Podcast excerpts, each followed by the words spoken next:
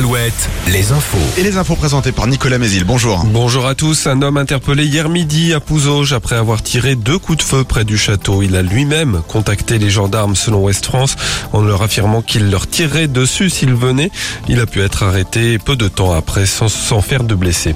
L'examen à partir de ce lundi à l'Assemblée de la proposition de loi Valtou contre laquelle une partie des médecins libéraux sont vent debout. Parmi les mesures que le texte contient, l'interdiction de l'intérim en début de carrière pour certains soignants et la possibilité pour les médecins de signer des contrats d'engagement prévoyant une allocation mensuelle en échange d'une installation dans un désert médical. Le député de la Mayenne, Guillaume Garot, qui prépare de son côté une autre proposition de loi sur la désertification médicale, entend déposer un amendement pour réguler l'installation des médecins généralistes. Cinq palettes de dons vont partir ce lundi de la région de Segré en direction de l'Ukraine via la région parisienne. Ce chargement comprend notamment des médicaments médicaments et du matériel médical ainsi que des aliments pour animaux. Le convoi devrait mettre quatre jours pour arriver jusqu'à Kiev.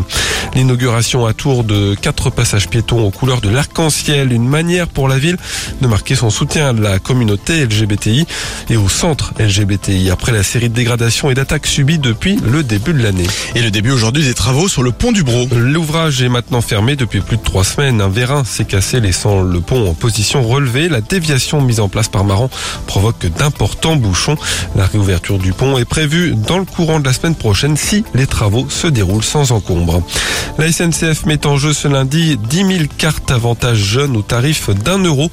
Des bons d'achat de 10 euros valables sur les Ouigo sont aussi à gagner. La compagnie ferroviaire qui cherche à faire face à la polémique sur ses prix. Le patron de SNCF Voyageurs indiquait lui vendredi aux Parisiens qu'il restait les trois quarts des billets de TGV disponibles pour cet été, même si certaines dates comme les week-ends des 14 et 29 juillet sont Novak Djokovic règne seul sur le tennis masculin. En gagnant Roland Garros hier, le Serbe remporte son 23e tournoi du Grand Chelem. Il dépasse le record qu'il détenait avec Rafael Nadal. Hier aussi, Ferrari a remporté la course du centenaire des 24 heures du Mans, 50 ans après avoir quitté l'endurance.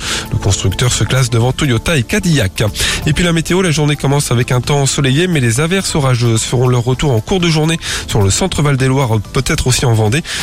Entre 25 et 28 degrés.